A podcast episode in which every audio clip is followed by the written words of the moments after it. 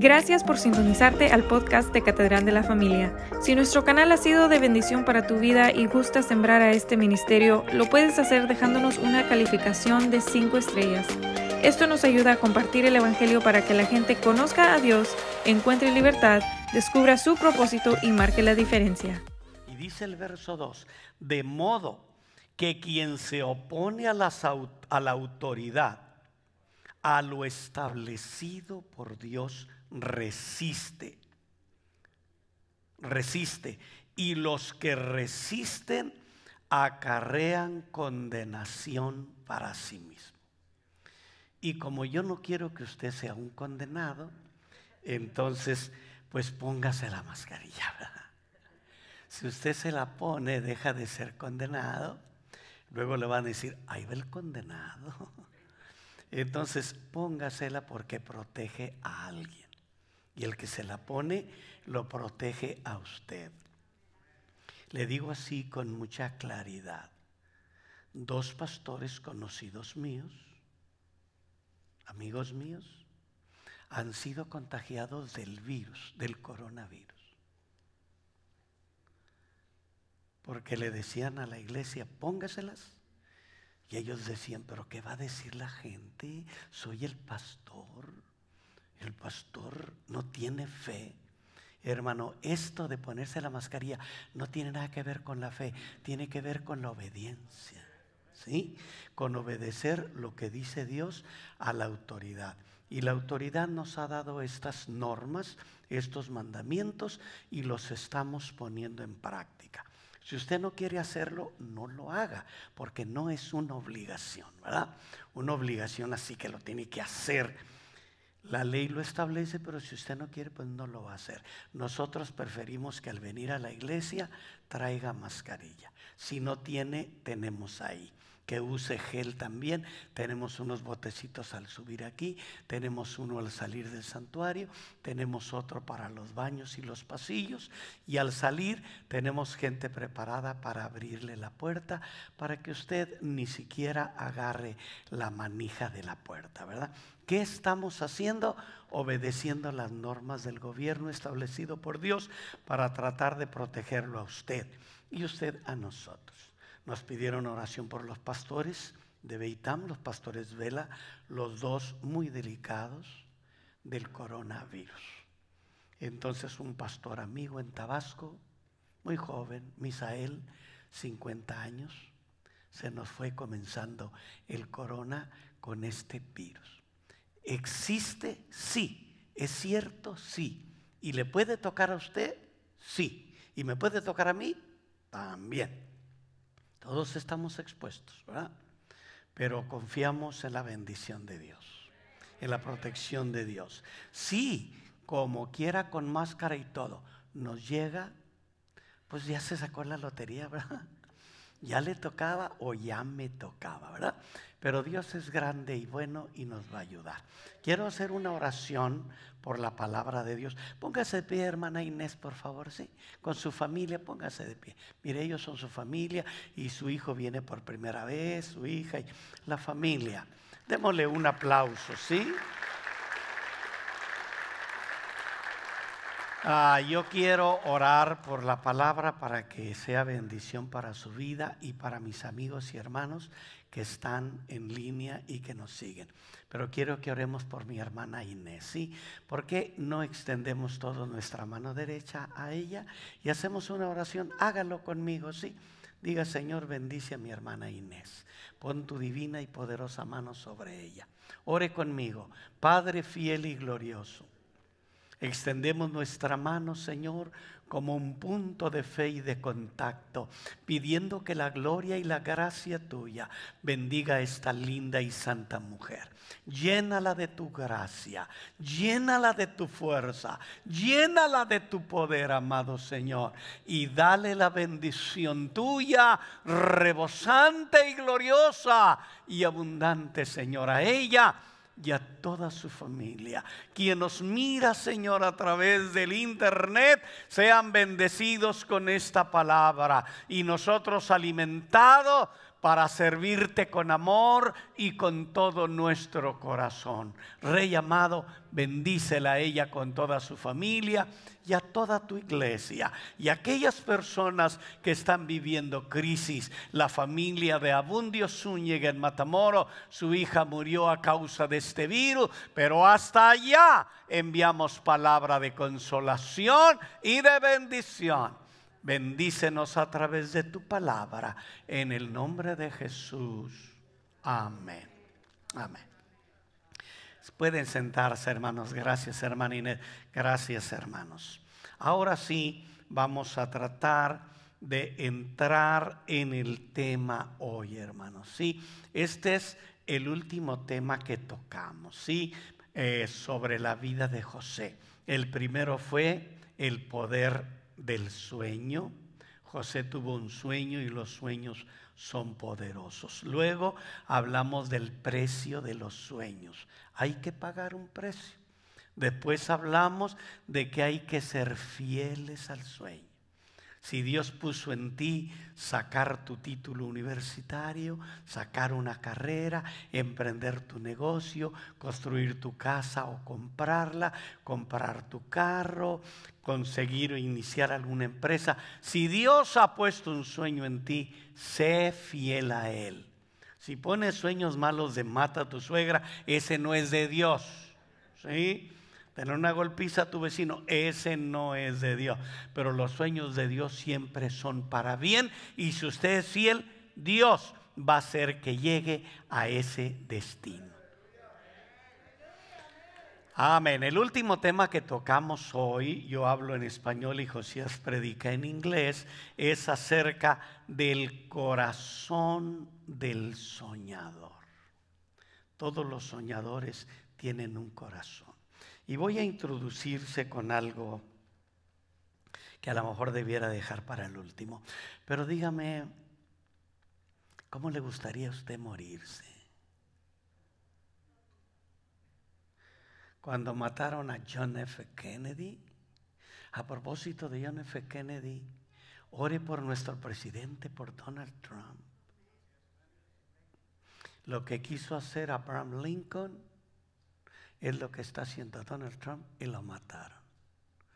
Lo que quiso hacer John F. Kennedy es lo que está queriendo hacer Donald Trump y lo mataron.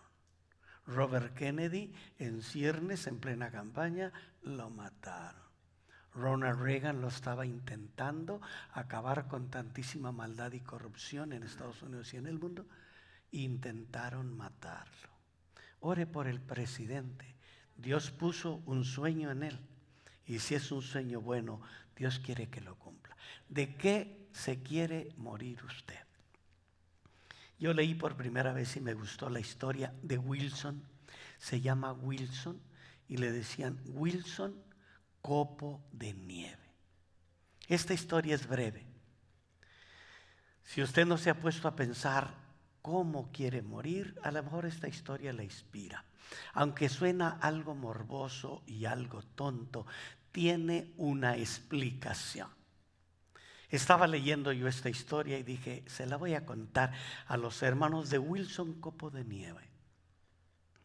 Nunca la había leído y me pareció interesante, fascinante. Cuando leí cómo murió, dije yo, quisiera morir así como Wilson Copo de Nieve.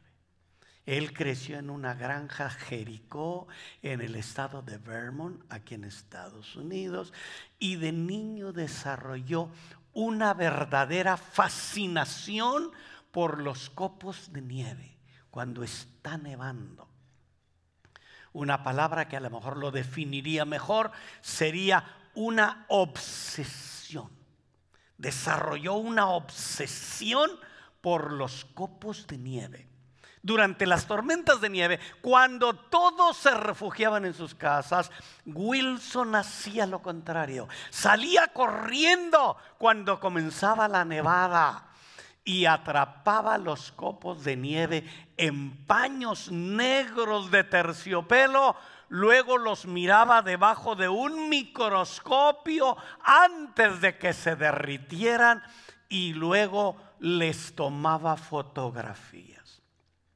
Su primera microfotografía que tomó de un copo de nieve la tomó el 15 de enero de 1885 y le tomaba de todos los copos antes que se derritieran. Él decía, bajo el microscopio, descubrí que los copos de nieve eran milagros de belleza. Y me pareció que era una lástima que no pudieran ver las gentes y apreciar esta belleza.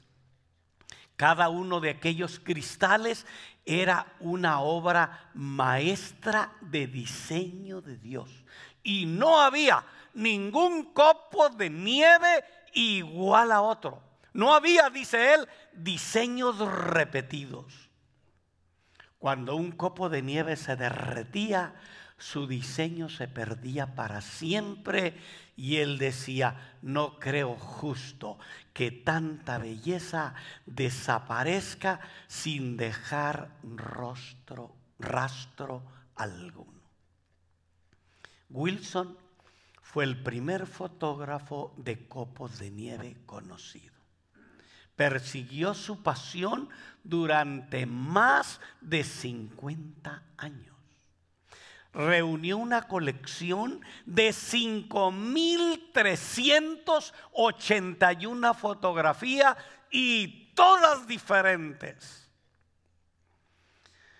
Su obra fue publicada, fue una obra maestra llamado Snow Crystal, cristales de nieve. Y después, Wilson tuvo una muerte insigne una muerte singular, una muerte que resumía toda la historia y la obsesión de su vida.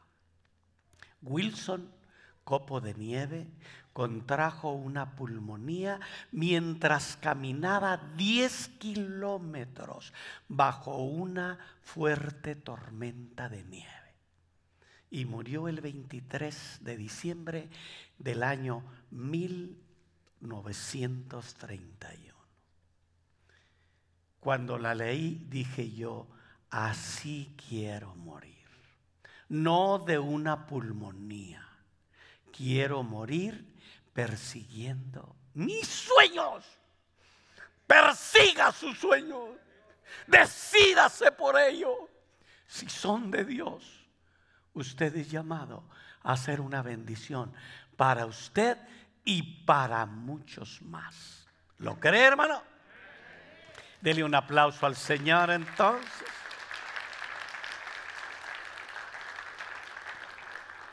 Ahora sí, aunque le parezca raro, entro en el tema el corazón de un soñador. Génesis es apasionante. Yo le sugeriría a alguno de ustedes que no haya leído la historia de José completa, comienza en el capítulo 37 hasta el capítulo 50 y descubra las, las maravillas de esta historia de José el soñador. Le leo capítulo 41 versículo 37, dice, el asunto pareció bien a Faraón y a sus siervos. Y dijo Faraón a sus siervos, ¿acaso hallaremos a otro hombre como este? Hablando de José, ¿en quién esté el Espíritu de Dios? Si el Espíritu de Dios está en usted, se debe de notar, hermano. Un día dicen una historia que unos hermanos de una iglesia le dijeron al pastor, pastor, vamos a orar por usted para que reciba el Espíritu Santo. Digo, ya lo tengo, hermano, vamos a orar. Y estuvimos orando. Y luego le dijo, hermanas, ya no sigan orando por eso, yo ya tengo el Espíritu Santo. Y las mujeres muy valientes volvieron a decirle, pastor, bueno, vamos a orar entonces para que se le note que tiene el Espíritu Santo. Si usted no lo tiene, vamos a tener que orar para que se le note. En la tienda, en la casa, en el trato de su marido y donde sea. Dijo Faraón, hallaremos otro hombre en quien... No voy a terminar de predicar así con estas historias, ¿verdad? Dijo Faraón a sus siervos, hallaremos otro hombre en quien esté el Espíritu de Dios. Y dijo Faraón a José, pues que Dios te ha hecho saber todo esto. No hay entendido ni sabio como tú. Tú estarás sobre mi casa y por tu palabra se gobernará todo mi pueblo, solamente en el trono seré yo mayor que tú. Si persigues tus sueños, no sabes hasta dónde te puede llevar Dios. Dijo además Faraón, he aquí, yo te he puesto sobre toda la tierra de Egipto entonces Faraón se quitó el anillo de su mano y lo puso en mano de José y le hizo vestir de ropas finísimas y puso un collar de oro en su cuello. Los narcos no, no son reyes, pero usan unos collares. Y lo hizo subir en su segundo carro y que pregonaran delante de él, doblar la rodilla. Y lo puso sobre toda la tierra. Y dijo Faraón a José, yo soy Faraón. Y sin ti ninguno alzará su mano ni su pie en la tierra de Egipto, en toda la tierra de Egipto. Y llamó Faraón el nombre de José Safnat Panea y le dio por mujer a Asenat, hija de Potifera, una sacerdotisa de On, de un sacerdote de On. Y salió José por toda la tierra de Tomamos como base eso, aunque leamos algunas otras escrituras. Pero es, hermanos, interesantísima la historia de José. Una serie de hechos en sucesión se desencadenan. Es acusado falsamente, es encarcelado injustamente y por dos años es olvidado en la cárcel. Luego es llevado ante Faraón el más grande personaje de aquel mundo, cuando el imperio de los grandes faraones y Ramsés estaba en su apogeo. He llevado ante Faraón porque tiene un sueño que nadie puede interpretar y José llega y sin más ni más le dice, si tu sueño es de Dios, Dios es el que te lo revela y nos va a decir de qué se trata y se lo interpretó correctamente y de pronto José se vuelve próspero y poderoso. Próspero y poderoso. Faraón le dice, te pongo a cargo de toda mi casa y a cargo de toda la tierra de Egipto. Y le entrega toda la autoridad que jamás nadie antes hubiera tenido aparte del rey. Y le cambia de nombre, Safnat Penea. El significado del nombre es extraño. Dicen que significaría el Dios que vive y habla. Y también le entrega una esposa. Mire todos los premios. No le escogió él. Pero yo creo que el rey dijo, ¿cuál te gusta de esas? Y le entregó a él también una esposa, le hizo pasear en toda la carroza imperial por todo Egipto y que la gente doblara rodilla y lo honraran como el gran virrey.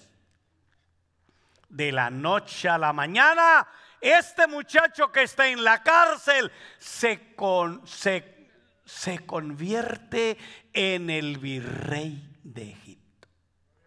¿Qué va a hacer José con tanto poder? Con tanta autoridad, con tanta grandeza. Alguien dijo, ninguna bestia es tan salvaje como el hombre cuando tiene poder. Ha visto algunos que no tenían nada y cuando tienen lo miran para abajo. José tenía 30 años Ahora estaba en la cúspide, con un anillo de autoridad, con un collar de oro, con vestiduras de lino finísimo, llevado por un carruaje y disfrutando de una flamante esposa. Mi hermano querido, él pasó de la noche a la mañana, de la cisterna al palacio, de la cárcel al trono, de la nada a las estrellas jamás soñado un ascenso tan descomunal y tan vertiginoso como es. La vida de José como primer ministro es espléndida. Voy a pasar esa historia porque se nos va a ir el tiempo. Solo le digo que había en los palacios de Luxor, donde él se paseaba, se exhalaban perfumes increíbles en envases de oro, de bronce, de alabastro, y los pies se hundían en las alfombras mullidas del palacio, a veces pisando sobre pieles debidamente tratadas de leones, de tigres, panteras y algunas fieras ahí. Esclavos y oficiales del rey le rendían el mejor tributo al hombre que de la noche a la mañana era el segundo en poder y el virrey en el trono. Hermano querido, hablar de José cuando Dios le entrega el reinado de Egipto saliendo de la cárcel. Un hombre que aquello lo había soñado y después de un proceso de 13 años, Dios le hace cumplir el sueño. Algunos sueños se cumplen al año, otros a los 5, otros a los 20, otros más acá o más allá. Pero si son de Dios, los sueños que Dios ha puesto en tu vida y estás dispuesto como copo de nieve a pagar el precio, lo vas a lograr. Dos cosas le voy a decir rapidito en lo que debo de resumir esta historia. El corazón de un soñador. Descubrimos en José que es una historia exquisitamente encantadora. Léala del capítulo 37 al 50 de Génesis. Solo lee esos 13 capítulos y usted se va a estasiar. Tiene entonces José todo el poder en Egipto, le dice, haz todo lo que tú crees conveniente porque el sueño del rey era profético, era divino. Y José le dijo, tus sueños son verdaderos y vienen de Dios. Y en síntesis te digo, Dios dice que vienen siete años de increíble abundancia, como nunca la has visto. Nunca has visto tanto trigo, tanta alfalfa, tanta cebada, tanta cosecha. Nunca la has visto ni la verás. Como nunca. Pero las espigas enjutas que devoran a las gordas y las vacas flacas que se comen a las gordas es la repetición del sueño. Que después de los siete años de abundancia vienen siete años de escasez tan crueles, más que esta pandemia, porque como quiera tenemos huevitos y tocino y todo eso, ¿verdad? Pero viene una hambruna tan salvaje que ni va a parecer que hubo siete años de tanta abundancia. Y Egipto tenía la feria del grano. En todas las regiones había llegado el hambre. No había un lugar donde la crisis después de pasar los primeros siete años, que eran los de abundancia, y comenzaron los años de hambruna y de sequía, y José como virrey administrando después de haber hecho enormes bodegas, grandes graneros, haber canalizado el torrente de las aguas caudalosas del Nilo para que las siembras siguieran siendo extraordinarias, ahora entraba la segunda etapa, siete años de crudicísimo hambre y sequía en el mundo. Y cuando habían pasado cinco años de sequía y ya José con su esposa tenía dos hijos, Manasés y Efraín, y la gente corría hambrienta a vender sus tierras, sus casas, sus propiedades a cambio de comida. Dice la Biblia que el hambre llegó hasta Canaán la tierra de su padre y de sus, hermanos que tan mal lo habían tratado. Dice el, el capítulo 42, versículo 1, mire lo que dice. Dice, y viendo Jacob que en Egipto había alimentos, dijo a sus hijos, ¿por qué se están mirando el uno al otro? ¿Qué tienen monitos en la cara? No había televisión en aquel tiempo. No había Telemundo, no había María Celeste, no había Jorge Ramos, no había nada. Pues se miraban unos a otros. Oye, ¿tú qué? ¿Y tú? tampoco. A morir de hambre. ¿Por qué se están mirando? Vayan a Egipto, les dijo. Vayan. Dijo, ya aquí, yo he oído que hay víveres en Egipto. Desciendan allá y compren de allá para nosotros para que podamos vivir y no muramos. Eso, hermano, se le pueden llamar los invisibles hilos de la providencia. Cómo Dios acerca todas las cosas para hacer cumplir los sueños de aquel que los está abrazando, los está meciendo, los está incubando, porque dice son de Dios. Y en el tiempo de Dios, aunque yo no entienda lo que me está pasando, Dios los va a hacer realidad. Y José había soñado que once estrellas y que el sol y la luna venían y le hacían reverencia a él. Y sus hermanos se enojaron y su padre molesto dijo, ¿qué sueño es ese, hijo? ¿Que acaso tu madre, yo y tus hermanos vendremos a postrarnos ante ti? Y ahora iban para Egipto sus hermanos. Dios teje los hilos de la providencia para cumplir sus propósitos. El patriarca Job despierta a sus hijos de aquel desespero y les dice, por favor, dejen de mirarse y váyanse a Egipto porque allá hay comida. Mi hermano, no puedo decirle todo lo que yo quisiera decirle porque el tiempo nos traiciona, pero déjeme decirle algunas dos, tres cosas más. ¿Qué hace José con sus hermanos cuando llegan? Los trata mal. José es el gobernador de todo Egipto. Y cuando aquellos hombres llegan, el capítulo 42 dice así, Dice, y José, el versículo 6, era señor de la tierra, quien le vendía a todo el pueblo de la tierra, y llegaron los hermanos de José y se inclinaron a él rostro a tierra. Primero había soñado que había once manojos y el de él.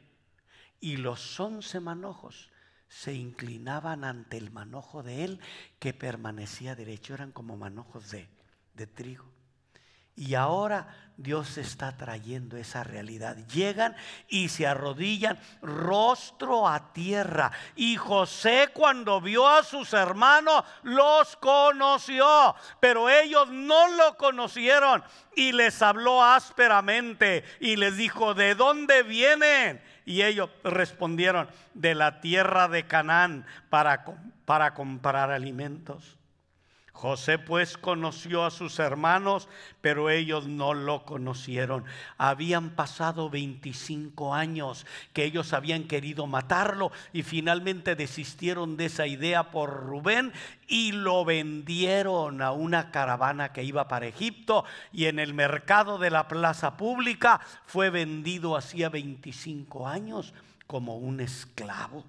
Los trató ásperamente Dice, porque él los conoció aunque ellos no. Y les dijo José. Entonces José se acordó de los sueños que él había tenido. Y les dijo, ustedes son espías y han venido a la tierra para descubrir lo que hay en el país. Y ellos dijeron, no, Señor, no, Señor nuestro, sino que tus siervos han venido a comprar alimento. Y siguieron hablando. José les dio mecate, así como cuando usted trae un pescado y lo está estirando, ¿verdad? Entonces usted dice, ya picó y le está dando. Bueno, José les estaba dando mecate a ellos también. Y respondieron, no, Señor, todos nosotros somos hijos de un varón. Somos hombres honrados, muy honrados, lo vendieron. tus siervos nunca fueron espías. Pero José les dijo, no, para haberlo descubierto en el país habéis venido. Y ellos respondieron, tus siervos somos doce hermanos. Escucha esto. Tus siervos somos doce hermanos, hijos de un varón de la tierra de Canaán. Y aquí, el menor está hoy con nuestro padre y el otro no parece. El otro era él que hacía 25 años lo habían vendido. Y hacía tanto tiempo que él no sabía de ellos, 25 años. Desde el primer momento que José los vio, los conoció entre la muchedumbre de nacionalidades que venían a la feria del grano, al mercado del grano. Y José no esconde sus sentimientos por su hermano. El único hermano de carne estaba allá y ellos le dijeron, el menor está con nuestro padre. Mi hermano Benjamín vive y mi padre también. Ellos ni siquiera se dieron cuenta la cuerda tan sensible que tocaron en el corazón de aquel hombre, que después de haber pasado 25 años en el desespero, sufriendo crueldades y abandonos, injusticia y cárceles, ahora Dios cumplía su sueño, ahora que ellos venían a honrarlo y él volvía a tener razón de su querido hermano y también de su padre. Ahora Él les hace algunas trampas. Porque les dice, son traidores. Vienen a investigar la tierra. Ustedes son espías. Los voy a mandar a su casa de regreso. Paguen la comida que les vamos a dar. Pero uno de ustedes se va a quedar de rey y agarró a Simeón. Y mire lo que la Biblia dice, el capítulo 42, verso 21. Cuando los pone en la cárcel a todos por tres días. A ver qué sienten. Él estuvo muchos años en la cárcel, injustamente por la falsía de la, la mujer de Potifar. Mire lo que dice. Cuando los mete en la cárcel a todos, dice la Biblia, eh, verso 17, y los puso en la cárcel por tres días. Y al tercer día dijo José, haced esto y vivid. Yo temo a Dios. Si sois hombres honrados, quede uno preso en la casa de vuestra cárcel, este y el otro vaya a traer, vaya con sus hermanos les dice, pero traeréis a vuestro hermano menor y voy a verificar si en realidad me están mintiendo o dicen la verdad. Ahora tienen otro aprieto. Le habían dicho a su padre que, que su hermano había muerto, este que es José. y ahora él quiere que traigan al más chiquito, los únicos dos hijos de la esposa amada de su padre. Y mire lo que pasa con ellos, cómo despierta Dios la conciencia. Dice, y decían el uno al otro, verdaderamente hemos pecado contra nuestro hermano, pues nunca vimos la angustia de su alma cuando nos rogaba que y no lo escuchamos. Por eso ha venido sobre nosotros esto, esta angustia. Y les dijo Rubén, no os hablé yo y les dije, no pequen contra el joven y no me escuchasteis. He aquí que también se nos demanda la sangre de él.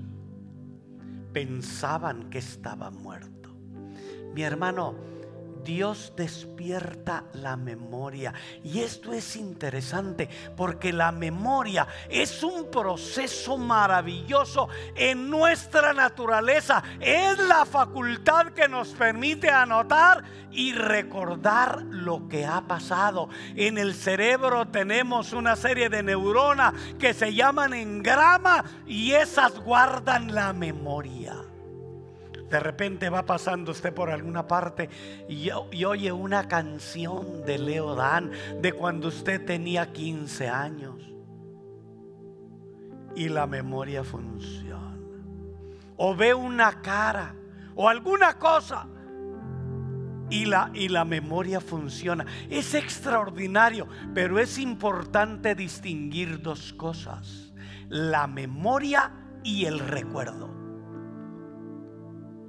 en la memoria del copero estaba José, que le adivinó el sueño y le dijo, en tres días Faraón te va a sacar de aquí y le vas a volver a dar la copa en su mano.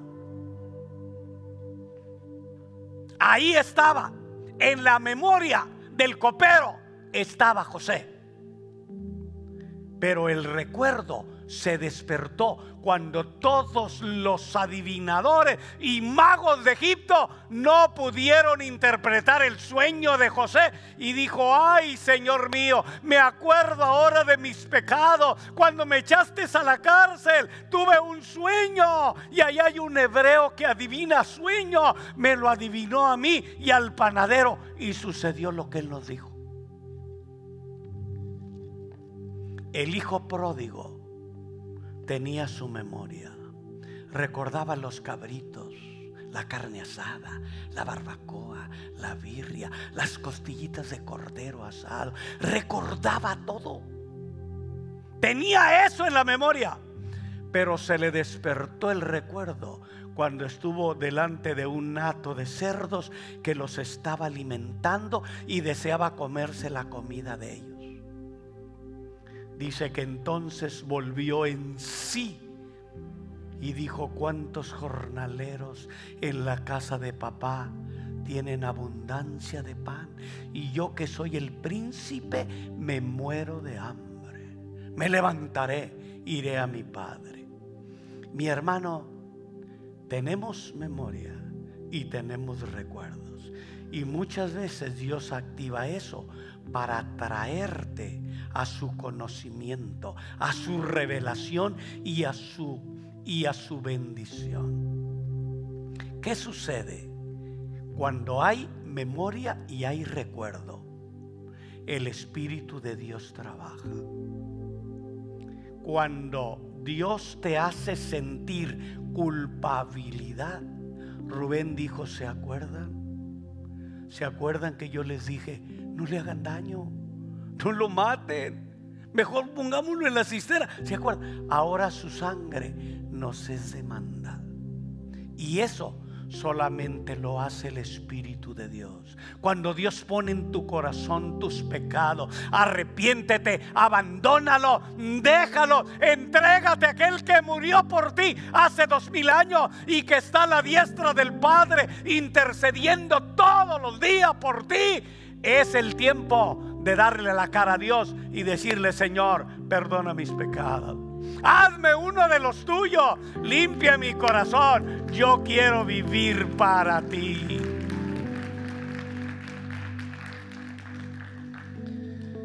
déjeme cerrar el tema. Total, la historia es, es bonita, pero al final José manda a sus hermanos, traen a Benjamín, el hermano menor, vive una serie de éxtasis, de emociones y de pasiones desbordadas, pero luego les dice algo interesante. Capítulo 43.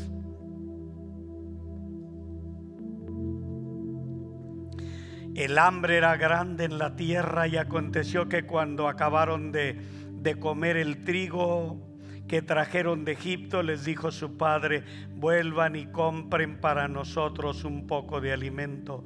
Y respondió Judá, aquel varón nos protestó con ánimo resuelto y dijo, no veréis más mi rostro si no traéis a vuestro hermano menor.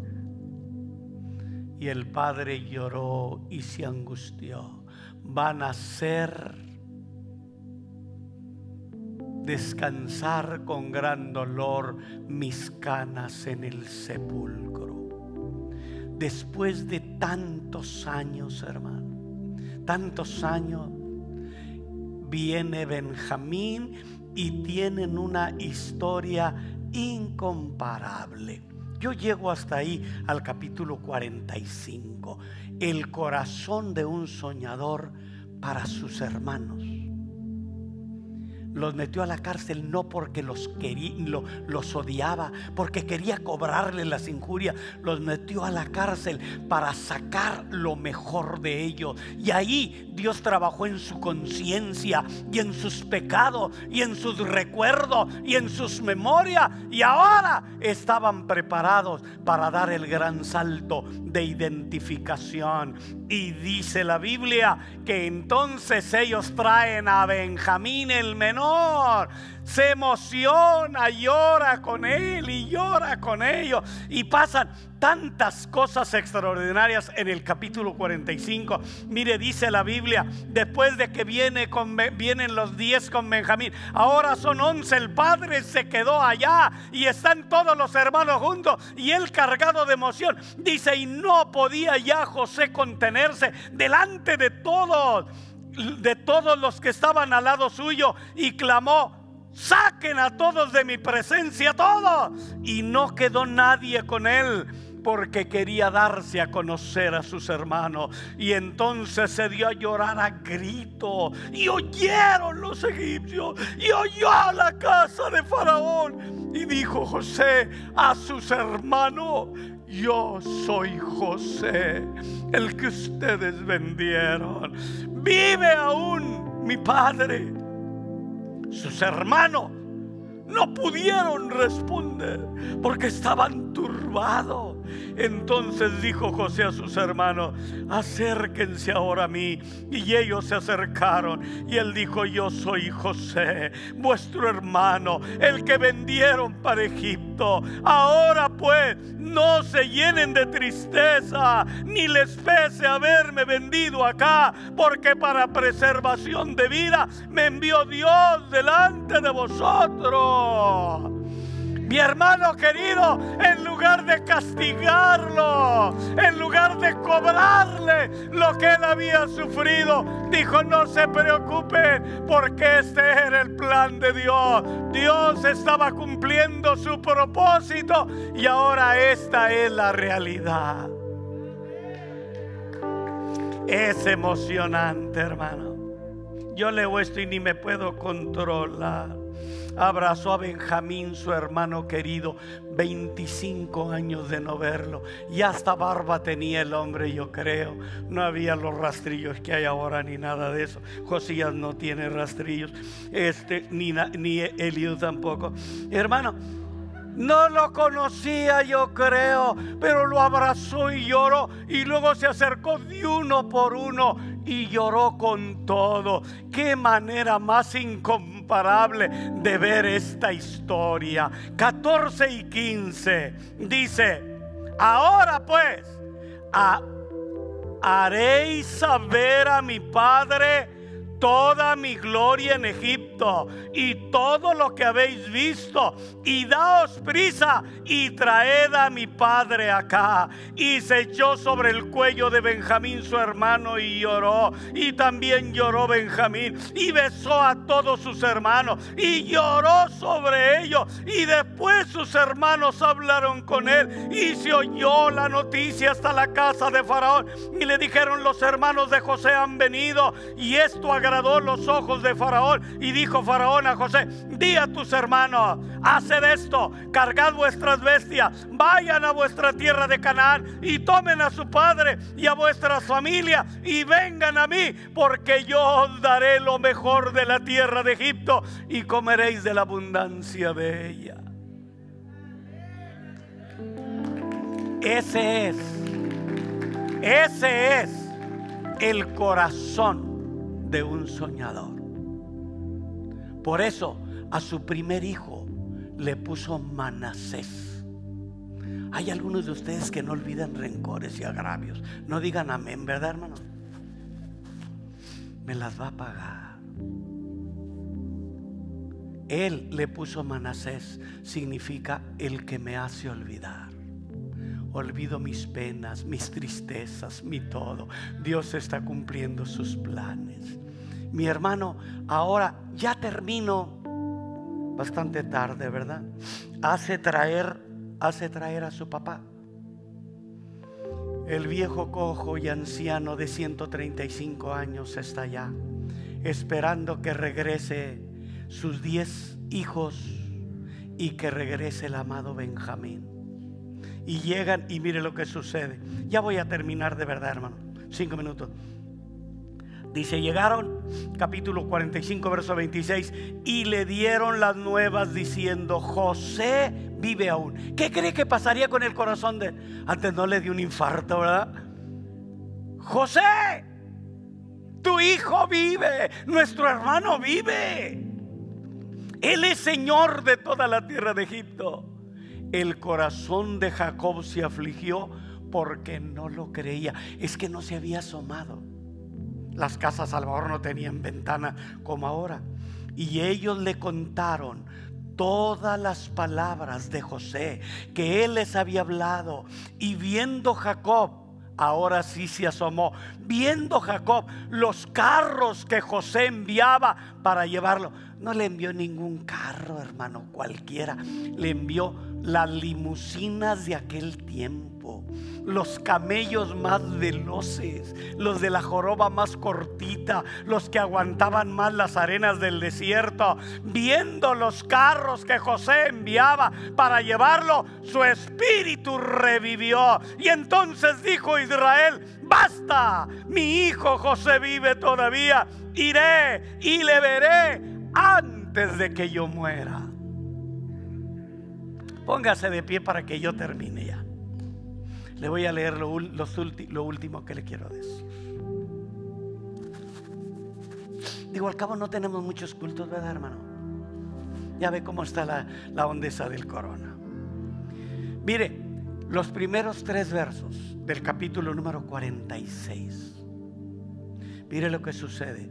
Este anciano padre sabía de sueños porque los había tenido. Y sabía de visiones, sabía cómo Dios hablaba. Por eso esto es lo que hizo. Salió Israel, es Jacob, el padre de José, con todo lo que tenía. Y vino a Berseba y ofreció sacrificios al Dios de su padre Isaac. No olvide eso, el Dios de su padre Isaac. Nunca debemos olvidar la herencia y la estirpe, la semilla que tenemos de quienes nos dieron el ser. Dice, y habló Dios a Israel en visiones de noche y le dijo, Jacob. Él respondió, heme aquí. Dijo, yo soy Dios, el Dios de tu padre. No temas descender a Egipto, porque ahí yo haré de ti una nación grande. Y yo descenderé contigo a Egipto. Mire, Dios nunca deja a sus hijos. No importa dónde esté, ni lo largo del camino, ni las penas que lleve. Si eres de Dios, va a estar contigo hasta el final de tus días. Y le dijo, a Dios sea toda gloria. Descenderé contigo a Egipto y yo también te haré volver. Y las manos de José, tu amado, van a cerrar tus ojos. Mi hermano, este es el corazón de un soñador. El corazón para la gente que no conoce. ¿Qué eran los egipcios de él? Nada. Lo habían tratado mal. Lo habían metido a la cárcel. Había mal comido. Pero él, en el gran mercado del grano, se portó como todo un caballero, con una gran nobleza, proveyendo para toda aquella nación. Sus hermanos que lo traicionaron, que lo ultrajaron, que quisieron matarlo, ahora reciben abrazos y besos y comida y riqueza de la que Dios le había dado a su hermano, al que ellos querían matar. Y al padre que parece que está olvidado, Dios se acuerda de él. Háganlo volver, porque todo lo mío lo tiene que disfrutar él. ¿No le gustaría a usted tener un corazón de soñador, hermano? Yo soy un soñador. Todavía estoy soñando. Y no me quiero morir hasta ver el otro edificio que nos falta y algunas otras cosas más. Mi hermano, Dios quiere que si tú tienes el corazón de un soñador, seas así arranque el agravio, la venganza, el resentimiento, el orgullo, cualquier cosa que ha detenido tus pasos en el camino al cumplimiento de los sueños que Dios ha puesto en tu vida. A lo mejor conseguiste el primer paso de tus sueños. ¿Dónde están los demás? No te retires, abrázalos. ¿Por qué no adoramos a Dios? ¿Cuántos de ustedes les gustaría decirle, Señor, dame el corazón de un soñador? Levante su mano derecha en alto y haga una oración conmigo y dígale así.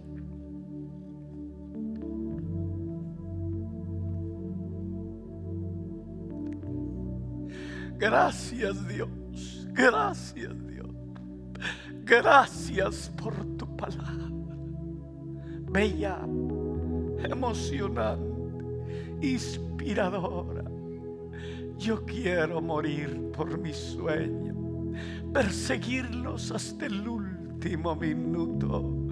Y quiero tener un corazón de soñador.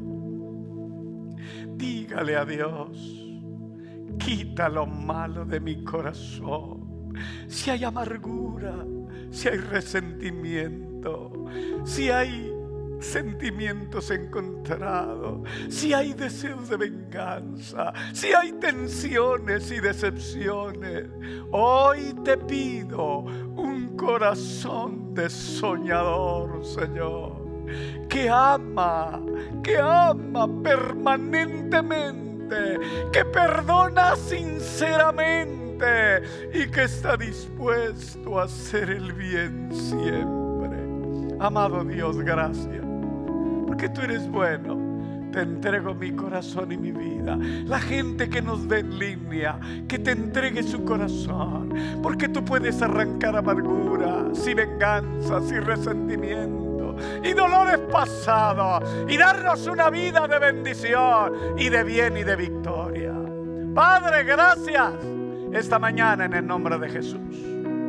Amén. Le damos un aplauso, pero bien fuerte al Señor, ¿sí?